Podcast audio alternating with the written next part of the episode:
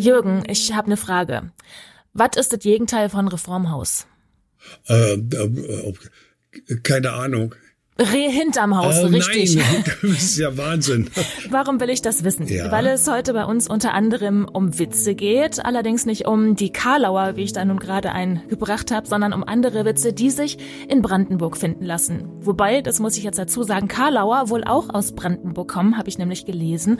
Angeblich wurden die im 19. Jahrhundert in einem kleinen brandenburgischen Städtchen erfunden, das Karlau heißt. Karlau mit C. Und in dieser Stadt gibt's übrigens auch einen Witzeweg. Naja, erstmal Hallo in die Runde. Wir starten hier in eine neue Folge von You Name It, woher die Namen kamen, mit unserem Sprachwissenschaftler Professor Jürgen Udolf. Hallo. Hallo, Eva, schönen guten Tag. Genau, und mit mir, ich bin Eva Engert. Und wir kümmern uns heute um brandenburgische und auch Berliner Ortsnamen, die auf Witz enden oder auch auf Itz, also Langwitz, Schmöckwitz, Griebnitzsee gibt's da ja. Und um eine andere regionale Besonderheit geht's da auch noch. Dann räumen wir mit einer Geschichte aus Hamburg auf, die eigentlich nahe liegt, einer Urban Legend sozusagen. In diesem Fall liegt die Geschichte aber vielleicht etwas allzu nah. Und wir klären, woher zwei wunderschöne Nachnamen kommen. Da geht's um die nicht mehr ganz so neue Bundestagsvizepräsidentin der CDU, Yvonne Magwas, und die Komikerin Caroline Kebekus. Und bei der Gelegenheit kommen dann auch noch die zwei übrigen großen Gruppen der Familiennamen dran. Straffes Programm heute. Also, gehen wir mal los in die Brandenburger, in die Berliner Ecke. Da will ich zur Einstimmung gleich mal auf das tolle Klopslied verweisen, damit wir auch gefühlt so richtig in der Region ankommen. Kennst du das Klopslied? Nein, kenne ich nicht. Worum geht's da? Ich sitze da und esse Klops. Auf einmal Klops. Ich kicke, staune, wundere mir. Auf einmal jitze auf die Tür. Na nu, denk ich, ich denk na nu. Jetzt ist sie auf, erst war sie zu. Ich gehe heraus und blicke, und wer steht raus? Icke, Icke, Icke. Super. Das ist ganz zauberhaft. Ja. Genau, also wir hören schon, es gibt ähm, regionale Besonderheiten im Dialekt, aber eben auch in Ortsnamen in Brandenburg und Berlin. Was hat's denn mit diesen Witzen oder diesen Itzen auf sich? Ja, wir müssen natürlich wissen, Eva, dass dieser Bereich äh, praktisch bis zur ehemaligen deutsch-deutschen Grenze slawisch besiedelt war. Und zwar nicht nur für zehn Jahre, sondern für mehr als ein halbes Jahrtausend. Das geht los im sechsten, siebten Jahrhundert und durch die allmähliche Eindeutschung, die vor allem durch die deutsche Ostsiedlung dann erfolgt ist, es geht so ganz langsam vor sich, seit dem 12., 13., 14. Jahrhundert, wird diese slawische Bevölkerung allmählich äh, integriert in die deutsche. Sie haben aber Reste hinterlassen.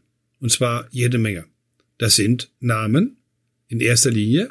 Und da haben wir natürlich Personennamen, wir haben Ortsnamen, und wir haben auch einige Wörter, zum Beispiel Gurke ist so ein Wort, was aus dem Slawischen Gurke ist slawisch? ja, zu uns gekommen ist, ja. Hm?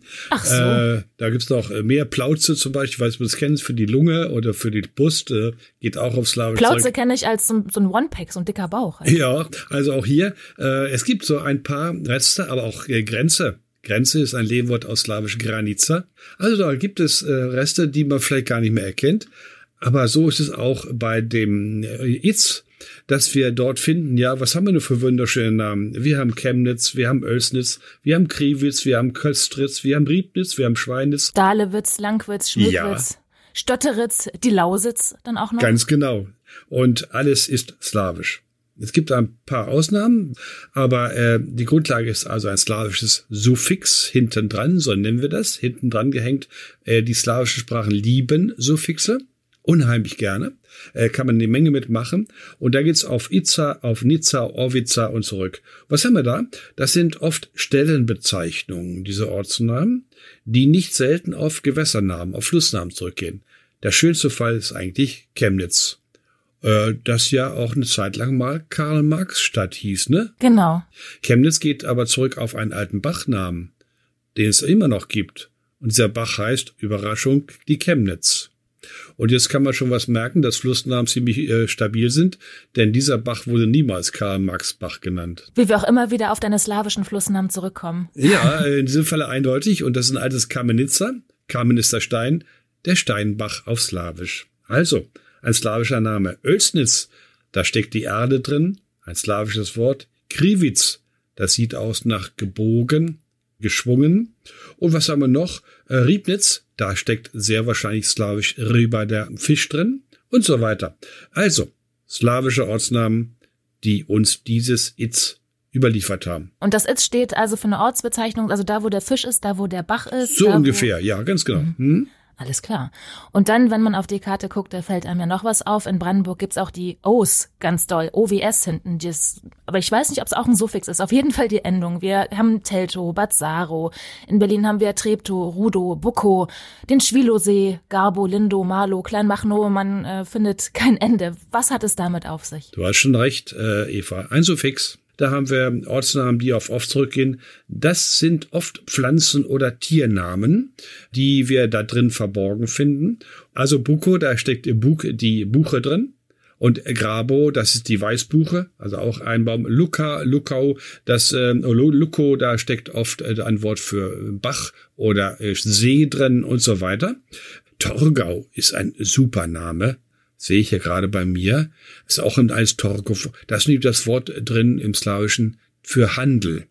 Der Ort wurde benannt danach, weil hier immer wieder Markt stattgefunden hat. Und äh, da gibt es auch äh, einige Orte, die nach dem Wochentag benannt worden sind, an dem Markt stattgefunden hat. Ist auch eine tolle Geschichte. Gibt sogar in Ungarn slawische Namen.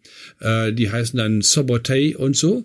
Äh, Sombotei, das ist also ein Sonnabendort. Da hat der Markt am Sonnabend stattgefunden. Danach ist der Ort benannt. Finde ich auch ziemlich spannend. Zurück zu, zu dem OW. Keiner weiß eigentlich so richtig, Eva, warum man das nicht Pankow ausspricht. Denn in allen slawischen Sprachen wird dies off ausgesprochen. Ja, ich erinnere mich, dass ich mal in Moskau war da mal ein paar Monate äh, Beef Stroganov gegessen habe. Mm, ja, lecker. Ähm, das wird in Russland immer mit off ausgesprochen. Stroganov. Da, und warum die Brandenburger jetzt also nicht Grabov und so sagen, das weiß eigentlich niemand so ganz genau. So vielleicht klingt es eleganter, klingt. so ein bisschen westlicher, bisschen ja, französisch. Vielleicht. Mhm. Äh, es könnte auch das niederdeutsche O eine Rolle spielen, das ein altes Wort ist für die Aue, für das Land am Wasser oder so. Also man kann darüber spekulieren. Eva, so richtig ganz genau wissen wir das nicht. Es gibt tatsächlich solche Probleme. Aber sonst ist die Sache klar. Im Grunde ist es ähnlich wie Itz. Das, was hier in dem ersten Teil steht, hinten ist das Suffix off, das ist hier vorhanden. Also ich nehme noch mal äh, Buko, da gibt es Buchen. Einverstanden? Ja, Du wirst recht haben, ich weiß es nicht. Ach so, oh, Entschuldigung. Der Buch, also die Buchen müssen ja auch nicht immer noch dastehen. Äh, nein, du hast völlig recht. Ob es heute noch welche gibt, das ist im Zuge der Erderwärmung ja gelegentlich auch schon mal fraglich. Also wenn ich durch den Harz fahre, im Augenblick ist es eine absolute Katastrophe. Ne? Das ist wirklich wahr. Ich bin da jetzt auch kürzlich mal durchgefahren. Mhm. Da ist ja so viel tot. Das ist katastrophal, ja. Mhm. Aber die Bäume sind jetzt nicht, was unser Thema ist. Wir kümmern uns um Namen, das, was wir halt hinkriegen. Und da kommen wir jetzt aus der brandenburgischen Ecke nochmal nach Hamburg. Denn hier ja, gibt es eine kleine Mehr und die betrifft den Stadtteil Altona. Und ich habe auch wirklich ein paar Hamburger mal befragt, was die glauben, woher der Name kommt. Und da sind sich die Menschen eigentlich einhellig einig. Ich trage das hier mal vor. Ich weiß nicht, zu welcher Zeit das war, aber es gab wohl mal irgendwie eine Bar, die betrieben wurde. Da wurden, waren irgendwie Partys drin, die irgendwie oft aus dem Ruder gelaufen sind, so. Und dann waren irgendwie in der alten Stadt Hamburg, ähm, waren Leute, die dann gesagt haben, du bist uns mit äh, deiner Bar allzu nah und das auf Plattdeutsch eben Altona. Daher kommt der Name. Also ich war mal auf einer äh, Stadtführung und da bin ich der Meinung, schon ein bisschen länger her, da wurde mir gesagt, dass Altona war ja mal eine eigenständige Stadt und da haben die Hamburger mal gesagt, dass denen das zu nah ist. Das waren rivalisierende Städte und das ist so ein, ja, plattdeutscher Schnack, ne? Also Altona, allzu nah. Das ist so das, was Menschen mir gesagt haben, alter plattdeutscher Schnack. Altona kommt von alt zu nah, weil entweder ein, ja, ein zwielichtiges Wirtshaus oder einfach der Ort an sich Hamburg zu nah gekommen ist. Davon gehen die Menschen aus. Aber ich glaube, das stimmt nicht. Ne? Ja, das hat man lange geglaubt. Es gibt auch im Internet einen ganzen dicken Beitrag dazu, der diese These vertritt. Äh, zu dem ähm, Gasthaus, da äh, hat man sehr wahrscheinlich, äh, muss man Bezug nehmen auf ein Haus, den Krug von Joachim van Loo, Tour der Pepermohlenbeke. Das ist am Pfeffermühlenbach, ne? Pepermohlenbeke, natürlich hm. Plattdeutsch, 1536. Es gibt die andere These, Altona war ja mal dänisch. Deswegen haben die auch so einen großen Bahnhof. Ja, ja. Ja, weil äh, Dänemark, die Dänen wollten natürlich auch einen Bahnhof haben. Und da sagte man, da gab's längere Sperrstunde in Altona, das dänisch war, und in Hamburg nicht. Und dann deswegen lag die Gaststätte Altona, Alzuna. Sag mal, Eva, ist das eine vernünftige Namengebung? Naja, nicht nach dem, was wir bisher gelernt haben, ähm. wo das ja oft aus irgendwelchen Flussnamen oder örtlichen Gegebenheiten kommt. Also, ich habe mir die Sache mal sehr genau angesehen. Die erste Überraschung kommt jetzt. Was glaubst du, wie viele Orte gibt es, die Altona oder vielleicht auch Altena heißen? Das gibt's nämlich auch. Was tippst du, wie viele gibt's davon? Aber wenn du so fragst, einige. 50? Ich darf dir sagen, fast 90 Ortsnamen tragen diesen Namen. 90. Und wo sind die überall? Die liegen alle allzu nah. Da ist doch was faul im Staate Dänemark, oder? Hm? könnte sein.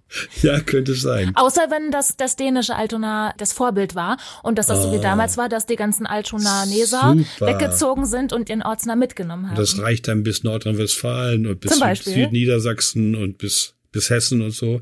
Nee, nee, nee. Wie wär's denn, wenn wir uns mal den Gedanken, dem, mit dem Gedanken vertraut machen, dass ein durchsichtiger Ortsname gelegentlich von einem undurchsichtigen entwickelt wurde, dass man nämlich eine Deutung hineingelegt hat, die ursprünglich nicht bestanden hat.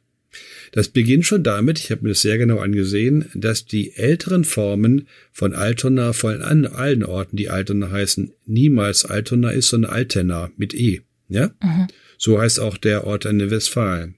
Das gibt schon die erst, das erste Problem. Man hat also von Altena auf Altona umgedeutet. Weiter. Viele dieser Ortsnamen sind sehr jung. Äh, viele von denen äh, sind auch sogenannte Pferdewechselstellen früher, ne? Post und auch Transporte. Da, Ach so, da war das Pferd müde und dann hat man es ausgetauscht. Genau. Und was braucht ein Pferd, äh, wenn es ähm, äh, erschöpft ist? Wasser, Stroh und Stall. Heißt genau. Das ist der Punkt, Eva, zu dem wir jetzt kommen. Wasser. Diese kleinen Orte liegen äh, oft in der Nähe von größeren aber sie liegen nicht allzu nah, sondern sie liegen am Wasser. Und jetzt kommt das Entscheidende. Kennst du Münster? Nicht so richtig gut, ne. Durch Münster fließt die A. Mhm. Und da gibt's einen See. Der heißt der A-See mit Doppel-A. Und da gibt's eine schöne Geschichte vom Freier vom Stein. Der fährt durch das Münsterland und guckt aus dem Fenster mit seiner Kutsche und guckt raus. Da kommt ein Bach, der fragt seinen Kutscher, Kutscher, wie heißt der Bach? Da sagt er A. Dann kommen wir zum nächsten Bach, selbe Geschichte. Äh, Freier vom Stein fragt, wie heißt der Bach? Der Kutscher sagt A. Nicht B. Nee, nicht B, genau. Und genau das sagt beim dritten Mal dann, ähm, sagt Freier vom Stein, die scheinen hier bis zum B noch nicht vorgedrungen zu sein. Hm? ja. Warum heißt der Fluss A? Und jetzt nähern wir uns der Altona-Geschichte. Dies A ist ein altes Wort für Wasser. Ein sehr altes Wort für Wasser. Und in Norddeutschland gibt es etliche Bäche, die heißen A. Das ist verwandt übrigens mit lateinisch Aqua, das kennen wir, Aqua, und ist an die germanische Entwicklung aus Achwa und so weiter. Und das heißt in Norddeutschland A, das ist der Bach. Und jetzt kommt meine Idee.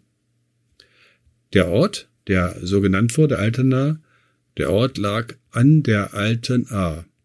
Ich ahne, was kommt. Ja, und dann, du ahnst, was kommt. Jetzt wird es zusammengezogen. Altena. Und dann kommt sofort die Umdeutung zu Altona. Altuna. Also hat Altona wie viele Orte den Namen von einem Fluss? Das ist meine These. Altona lag an einer alten A. Und zwar, das sind dann so, weißt du, Nebenarme von Flüssen, ne? Wir sagen hm. ja auch Altarm oder so, ne? Es sind oft kleine Bäche und die waren namengebend auch für Altona. Ich hoffe, du kannst das akzeptieren. Das kann ich wohl. Wobei diese Geschichte mit diesem zwielichtigen Wirtshaus, das die Sperrstunde Das überschritten gefällt hat. dir viel besser, das Es ist natürlich klar. eine ja. schöne, also man kann sich das gut merken. Ja, richtig. Okay, verstehe ich gut, ja. Dann äh, wollen wir uns natürlich heute auch noch um Nachnamen kümmern. Und da haben wir halt zwei besonders schöne heute auf dem Zettel. Yvonne Magwas, die ähm, Bundestagsvizepräsidentin der CDU, und Caroline Kebekus. Wen machen wir zuerst? Wir machen Mark was zuerst. Äh, Ich habe den Namen äh, gehört und äh, natürlich äh, bei mir hakt's dann immer, ne, wenn so ein Name kommt, ne, den ich äh, irgendwie komisch finde. Aber ich glaube, wenn du jetzt mal näher hinguckst, Mark was ist schon komisch, ne? Findest du nicht? Ja, Hm? Yvonne mag was, also noch was Ja. zu essen vielleicht. Äh, Ja, Oder ne? sie mag noch denken, was. Ne? Ja. Jetzt können wir, können wir gleich mal gucken, äh, wie, wie man so einen Namen lösen kann. Was macht man da eigentlich? Punkt eins. Mhm. Äh, wir gucken mal, wie oft es den gibt. Dazu nutzen wir eine Telefon-CD. Und zwar eine von etwa 2000. Die hat etwa 35 Millionen Namen, ne, sind da drin. Äh, wir nutzen keine moderne Telefon-CD, weil wir inzwischen alle Handys haben. Und unsere Handy-Einträge sind da nicht drin. Wir brauchen aber Festnetzanschlüsse, um den Ort zu wissen, wo jemand wohnt. Mhm. Also nutzen wir ältere Telefon-CDs. 35 Millionen. Und da ist Name Magwas zweimal drin. Wow, das ist selten. Noch seltener als Frau Baerbock. Richtig? Zweimal nur. Und beide im Vogtlandkreis, also in Sachsen. Ja, sie kommt doch aus Sachsen. Passt. Wahrscheinlich ist ihre Familie das, ne? Die zweimal, ne? Wahrscheinlich. Aber wenn ich sowas höre, äh, Eva zweimal, dann wäre ich ganz nervös. Warum? Je seltener ein Name ist, umso schwieriger. Was macht man in so einem Fall? Wenn du so einen seltenen Namen hast, ist es auch für Namenforscher äußerst schwierig, da die Lösung zu finden. Was dann hilft, sind Vergleichsnamen, ähnliche Namen. Und da kommt man ein Stückchen weiter, denn man kann Magwas auch finden mit einem V und nicht mit einem W. Und der, die Zahl erhöht sich beträchtlich, immerhin schon auf 15 in der Telefon-CD und wiederum fast alle im Vogtlandkreis und in der sächsischen Schweiz. So, was dann? Klingt der Name irgendwie deutsch? Ich würde sagen, nein. Ich kann ja nichts finden, was da in irgendeiner Weise dazu passen würde. Dann habe ich nachgesehen und dann hilft das Internet. Also ohne Internet würden wir sehr viele Familiennamen nicht lösen können. Ganz klar. Und wenn man dann mal sucht, dann findet man auf einmal Hinweise auf Österreich-Ungarn.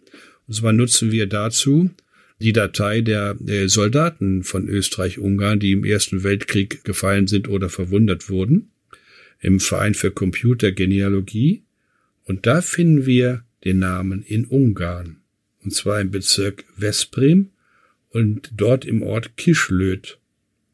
Und es gibt auch einen Aufsatz, einen Beitrag von ungarischen Auswanderern nach Amerika von einem Menschen namens Emil Magwas. Und auch bei Ungarn-Deutschen finde ich ihn und somit gehe ich dann zum Ungarischen und versuche dort die Lösung zu finden. Und zum Glück kannst du ja ein bisschen Ungarisch. Ja, ich habe das äh, studiert. Äh, ich kann kein Wort sprechen, aber ich kann es lesen, äh, weiß ungefähr, wie es ausgesprochen würde. Und äh, es gibt sogar direkt ein Wort im Ungarischen, was dazu passt. Mogwas, so spricht sich's aus, schreibt sich M-A-G-V-A-S, also fast genau wie der Name der Politikerin und bedeutet kernig. Schön. Für eine Politikerin eine schöne Aussage. Also, Lösung? Ein ungarischer Name mit der Bedeutung kernig. Wahrscheinlich bezogen auf den ersten Namenträger. Ja, das war ein kerniger Typ. Ich glaube, das verstehen wir irgendwie, ne? Kernig. Ja, Kernig ist ja auch Teil meines Namens, hast du mir mal erklärt. Oh ja, richtig. Ja, ich erinnere mich. Hm? Hm? Gut, wie lange hast du dafür gebraucht, um das Äh, rauszukriegen? ziemlich. Äh, bevor ich die Spur hatte nach Ungarn, ne? Äh, Ich würde sagen, äh, ich, ich brauche manchmal zwei Stunden für einen Namen. Das ist nicht übertrieben, ja? Hier waren es, glaube ich, etwa eine halbe Stunde. Äh, das Problem war dann noch, die ungarische Bedeutung zu finden.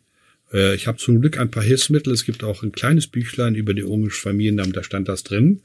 Wenn das da nicht gestanden hätte, Eva, hätte ich passen müssen. Ganz klar gesagt, ne? Wie oft passiert dir sowas, dass du das gar nicht rausfindest? Ich würde sagen, etwa äh, fünf Prozent der Namen, da müssen wir passen. da ist irgendwas verändert worden, Verschreibung oder wir wissen nicht mal, wo der Name herkommt. Das ist ganz schlecht. Oder ich einen Namen habe, der nur ein, zweimal vorkommt. Und wenn auch der Namenträger, also der gerne wissen möchte, wo der Name herkommt, der nicht erzählen kann, woher die Vorfahren gekommen sind, Eva, dann hört unser Wissen auf. Das ist sehr selten, aber es kommt vor.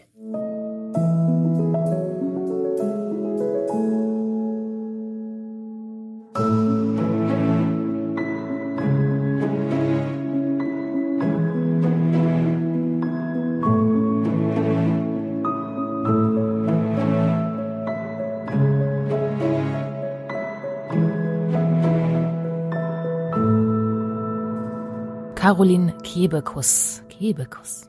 Wonach klingt das für dich? Eigentlich hinten mit Kuss. Ähm, Ja. Aber schreibt sich ja nur mit einem S. Na gut, die Schreibung äh, kann man gelegentlich vernachlässigen. Äh, für mich klang der, äh, sag ich dir ehrlich, so aus Erfahrung, äh, klang es irgendwie äh, baltisch, Ostpreußen. Da haben wir öfter mal Ostnamen, ja.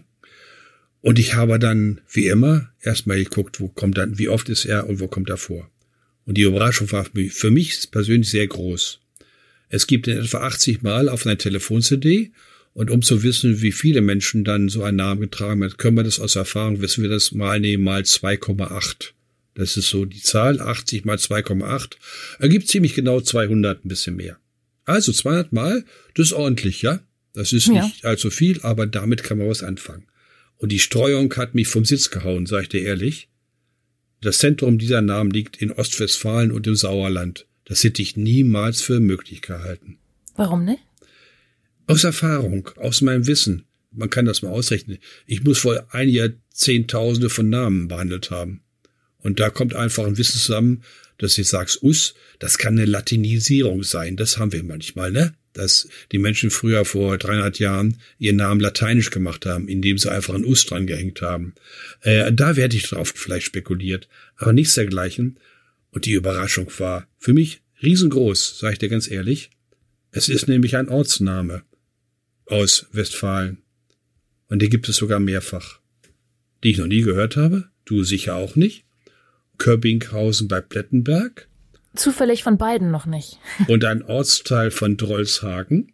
Drolshagen, das klingt aber zauberhaft. Ja, oder ein Köbbinghausen bei Twistringen. Äh, Twistringen. Mhm, Ja. Tolle Namen. Äh, ich habe dann auch noch äh, Germinghausen. Da haben wir schon die Lösung, denn äh, Kebekus ist eine mundartliche Veränderung im Laufe der Jahrhunderte, muss man das sagen, aus einem dieser Orte Körbinghausen. Und da das Hausen, das heißt Siedlung äh, von jemandem und vorne steckt dann oft ein Personenname drin. Das ist jetzt nicht so wichtig für uns. Und dann wird das Ganze noch entrundet. Da kommen wir jetzt zu einer wichtigen Geschichte für die Namen, auch für die Sprache in Deutschland. Wenn du ein Ö sprichst und mal auf deinen Mund achtest, der ist rund wie ein Ei, ne? Ö. Hm? Ich denke, ich denke. Ja, ja, ich denke, eines kriegst kein Ö raus, ne? Der wird entrundet, das heißt, das Ö wird in die Breite gezogen. Und es wird zum E, ja, es wird Ah. zum E, ne? Das Ü kann auch passieren, wird zum I und so weiter. Und es gibt jetzt Dialekte, die kein Ö oder Ü sprechen können. Ah, meine Schwägerin kann das nicht. Das meine siehst du. Schwägerin ist Brasilianerin, die kann Öl nicht aussprechen. Richtig. Das ist so witzig. Das, Ganz genau. Also, das ist Ja. ein bisschen gemein. Und dann bitte ich sie ständig, sag mal Öl. Und dann, Ja, ja. dann bricht sie Was, sich was sagt sie? Weißt du, was sagt sie? Ui, ui. Äh, irgendwie ganz schwierig, ja? Ja. Ja, hm. Also, ja, deutsche Dialekte können das auch nicht. Stell dir vor, nicht nur Brasilianerinnen, sondern die können das auch nicht. Und da wird entrundet, so heißt es. Und der Mund wird in die Breite gezogen. Und dann heißt es nicht die Tür, sondern die Tier. Es heißt nicht Möwe, sondern Mewe. Stimmt, hier im Norden ist mir das aufgefallen, dass manche Leute nicht Tschüss sagen, sondern Cheese. Ja, ist ganz typisch für Sachsen und Schlesien vor allen Dingen, ja. Und hier ist auch passiert, wir haben also bei Kebekus einen alten Ortsnamen, einen westfälischen, ein Körbinghausen. Welcher Ort es ist, ist nicht ganz sicher. Einer von denen ist es. Und ich sagte nochmal, ich war sehr, sehr überrascht von diesem Kebekus. Haben wir das auch geklärt? Es kommt also von einem Ortsnamen. Und wenn wir jetzt schon bei Familiennamen sind, da haben wir uns ja schon in der letzten Folge ein bisschen mit beschäftigt, dass wir da vier große Gruppen haben. Zwei haben wir abgehakt, zwei haben wir noch offen. Und die zwei, die sind sehr umfangreich, äh, Eva. Zum Beispiel die große dritte Gruppe sind Berufsbezeichnungen. Und da habe ich hier, es gibt noch viel mehr, lass mich kurz gucken, ich habe hier, Hier Müller und Schuster. oh, zwölf Unterabteilungen. Zwölf Oh. Unterabteilungen. Wir beginnen mal mit der Land- und Forstwirtschaft, Jagd und Fischerei. Genau, Jäger, Förster, Ja. Fischer, klar. Ich sagte nur ein paar Namen, du wirst sofort wissen, wohin die gehören. Bauer, Neubauer, Gärtner, Pflüger, Drescher, Hirt, Schäfer, Köhler, Jäger, hast du schon genannt, und so weiter. Dazu gehört auch der Nonnenmacher. Der Nonnenmacher, Ja. ist denn das nicht ein Schmetterling oder so? Oh, super. Weiß ich nicht. Keine Ahnung. Ich weiß nur, was der Familienname Nonnenmacher bedeutet. Was denn? Der geht zurück auf Nonne. Das ist ein kastriertes Tier. Und der Nonnenmacher ist der Sauschneider oder der Tierkastrierer. Warum hat man Tiere kastriert? Früher macht man heute zum Teil auch noch. Früher hat man es gemacht, damit die friedlicher werden, vor allem die männlichen, und sie mehr Fleisch geben. Und das soll ja auch irgendwie besser schmecken angeblich. Ja, da äh, bin ich jetzt überfragt, aber ich finde jedenfalls Nonnenmacher, da denken die Männer oft, der hat was mit Nonnen gemacht. Keineswegs, sondern der hat Tiere kastriert. Die Überraschung ist dann ziemlich groß. Also, Land- und Forstwirtschaft, was soll machen mit dem Nahrungsgewerbe? Bäcker, Fleischhauer, Metzger. Metzger, Koch und so weiter. Hm? Ja. Dritte Gruppe. Bergbau, Hüttenwesen, Metallverarbeitung. Schmidt. Wir kriegen manchmal Anfragen, woher kommt mein Familienname Schmidt? Er kommt nicht drauf, der Anfragende, dass der Schmied ist. Hm? Dann haben wir den Goldschmied, den Kleinschmied, den Klingenschmied. Wir haben den Kessler, der macht Kessel, den Schlosser und so weiter. Mit Holz wird gearbeitet. Der Böttcher, der macht diese Fässer, ne? Hm? Hm. Der Stellmacher, der Wagner, der Felgenhauer, sagt alles, ne? Felgenhersteller, der Tischler, Drechsler, Brettschneider, schneidet also Holzbretter, ne? Hm. und so weiter. Leder. Da haben wir den Lederer, den Sattler, den Riemenschneider, der Riemen schneidet, den Schuhmacher, den Schuhmann, den Schuster, alles diese Geschichten. Und dann haben wir auch einen anzüglichen Namen, der es nicht ist, Fickenscher. Das ist Niederdeutsch. Ficke ist nämlich Niederdeutsch der Beutel und scheren heißt schneiden, aber auch abschneiden. Das heißt, der Fickenscher kann entweder Beutel, Lederbeutel hergestellt haben, man früher gern für Geld genommen, ne? Oder aber er war ein, ein Dieb. Halsabschneider habe ich gerade gedacht. Ja, genau. Und hier hat er die Beutel abgeschnitten, die die Leute am so beim Markt, ne, wenn sie Gedränge war, ne, äh, mit dem Messer, zack, abgeschnitten. Also ein Dieb. Kann durchaus sein. Textil und Bekleidung. Da haben wir den Wollmann, den Weber, den Schneider. Oh, und den Schröder. Ach, was ist das für ein Bekleidungsbegriff? Schröder hat zu tun mit Schrott und Schrot, das sind kleine Teile. Und zugrunde liegt ein norddeutsches, vor allen Dingen ein norddeutsches Wort für Schneiden. Schröder ist der norddeutsche Schneider. Während Schneider ist der eher süddeutsche Schneider. Äh, Baugewerbe. Oh, Maurer, Zimmermann. Plattdütsch, Timmermann. Hast du auch schon gehört, oder? Hm? Dann haben wir den Schieferdecker, den Glasbrenner, den Glaser, auch den Teichgräber. Das war früher wichtig, Teiche zu graben, Fischteiche vor allen Dingen. Die äh, Klöster haben daraus ja ein Geschäft gemacht, denn wir hatten früher, ich habe es mal irgendwo gelesen, im Jahr, glaube ich, über 100 Feste oder Feiertage, an denen kein Fleisch gegessen werden durfte. Ah, und dann ist man auf Fisch ausgewichen. Ah, genau. Das gibt ja diese lustigen Geschichten mit diesen Herrgottsbescheißerlen Maultaschen. Richtig, ja, ja, Ja. genau. Ne? Dann hat man, äh, ist man auf die Fische auf, ausgewichen. Das haben die Klöster dann als äh, Verdienstmöglichkeit erkannt und dann musste man Teich ergraben, Teichgräber. Gesundheitswesen haben wir oder Schönheitspflege. Da haben wir den Bader. Der war einst ein Friseur, aber meist oft auch Bademeister und da geht es dann gelegentlich auch, weil man badet, wenn man badet, ist meist unbekleidet, da geht es in Richtung auch ein bisschen in die erotische Zone, ne, ne, bei den Badern. Äh, Scherer haben wir natürlich auch als Familienname. Handel und Verkehr, das ist auch spannend. Kaufmann. Krämer. Körner. Körner?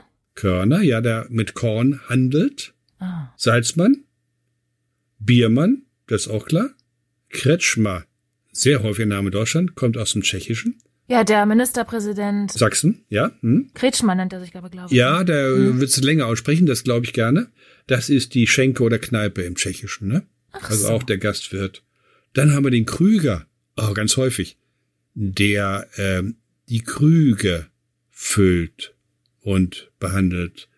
Du weißt vielleicht im Dänischen, das Gasthaus heißt Krog, äh, Kro ausgesprochen meistens. Mhm. Das ist äh, den Krug zusammen, ne? Dann haben wir noch äh, Handel und Verkehr, da ist der Fuhrmann. Oh ja, und dann eine Politikerin, die ja mit Vornamen Sarah heißt. Wagenknecht. Kutscher haben wir und Zöllner auch, ne? Drei noch drei Gruppen, dann haben wir Ämter und Dienste. Ja, ganz große Gruppe. Kanzler. Schultheiß, haben wir, glaube ich, schon drüber gesprochen. Der, der Schuld zuweisen darf, ne? Der Genau, das hatten wir. Ne? Mhm. Dann haben wir den äh, Meier, haben wir über den schon gesprochen? Ich glaube ja, ne? Haben den wir auch, ja. Verwalter, hm? Ja, genau. Kellner, Hofmann oder Hoffmann. Die Aussprache ist unterschiedlich. Der Kästner, der verwaltet eigentlich den Kornspeicher und später auch dann die Kasse. Die Kasse zum Auszahlen von äh, zum Beispiel von Renten und so weiter. Das ist der Kästner.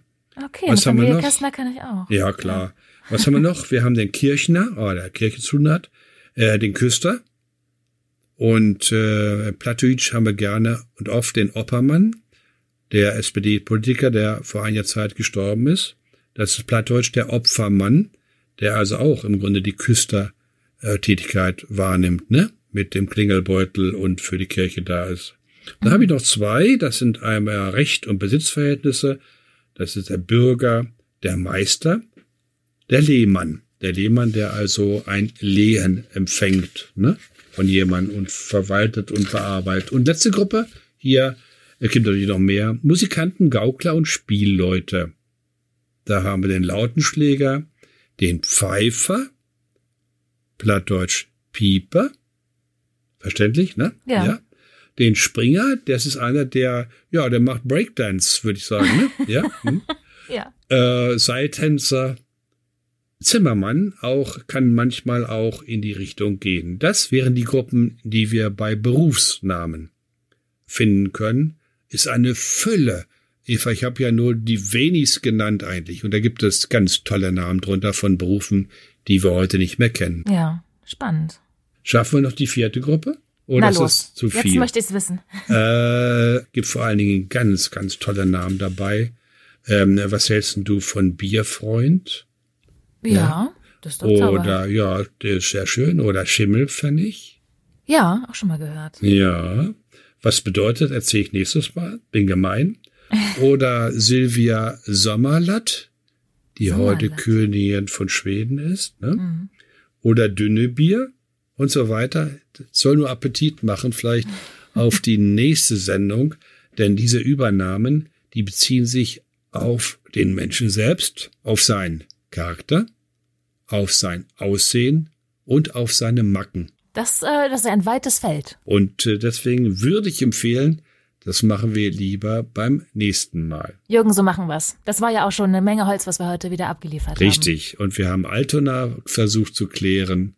Und das ist ein wunderschöner Name. Ich finde Altona sehr, sehr schön, muss ich sagen. Allein vom Namen her. Ja, gefällt mir auch gut. Der Bahnhof allerdings, der wird jetzt verlegt. Ja, ich habe es gelesen. Wa warum wird der verlegt? Wird das jetzt kein Kopfbahnhof mehr oder wie?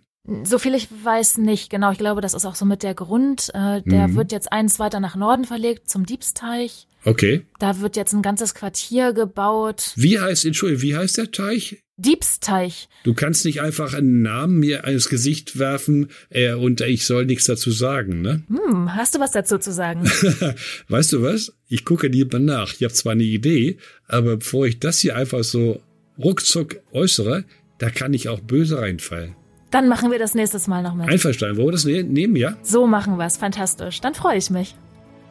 Nachdem wir euch auch heute wieder einen Sack voll Wissen gebracht haben, wünschen wir euch jetzt erstmal ein paar schöne, ruhige Stunden mit euren Herzensmenschen, dazu eine gute Portion Gelassenheit, Zuversicht und gutes Essen. Ja, und wenn ihr wollt, dann hören wir uns schon nächsten Freitag wieder. Dann lassen wir das Jahr gemeinsam ausklingen und für heute erstmal fröhliche Weihnachten. Bis dann. Tschüss.